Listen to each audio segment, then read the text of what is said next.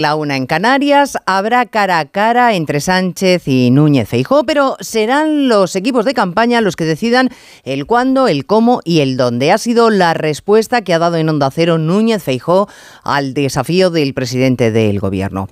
Desde luego es de lógica política que quien tiene el poder marca los ritmos y los que aspiran a conseguirlo aceptan las reglas del juego, pero resulta que aquí sucede al revés. Pareciera que Sánchez desde la derrota solo aspira a la remontada y Núñez Feijóo desde la victoria a que ésta sea lo más amplia posible.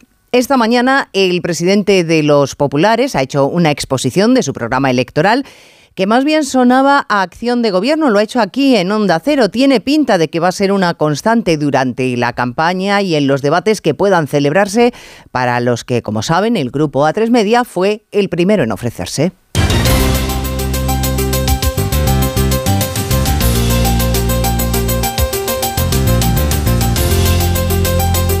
En Onda Cero, Noticias Mediodía, con Elena Gijón.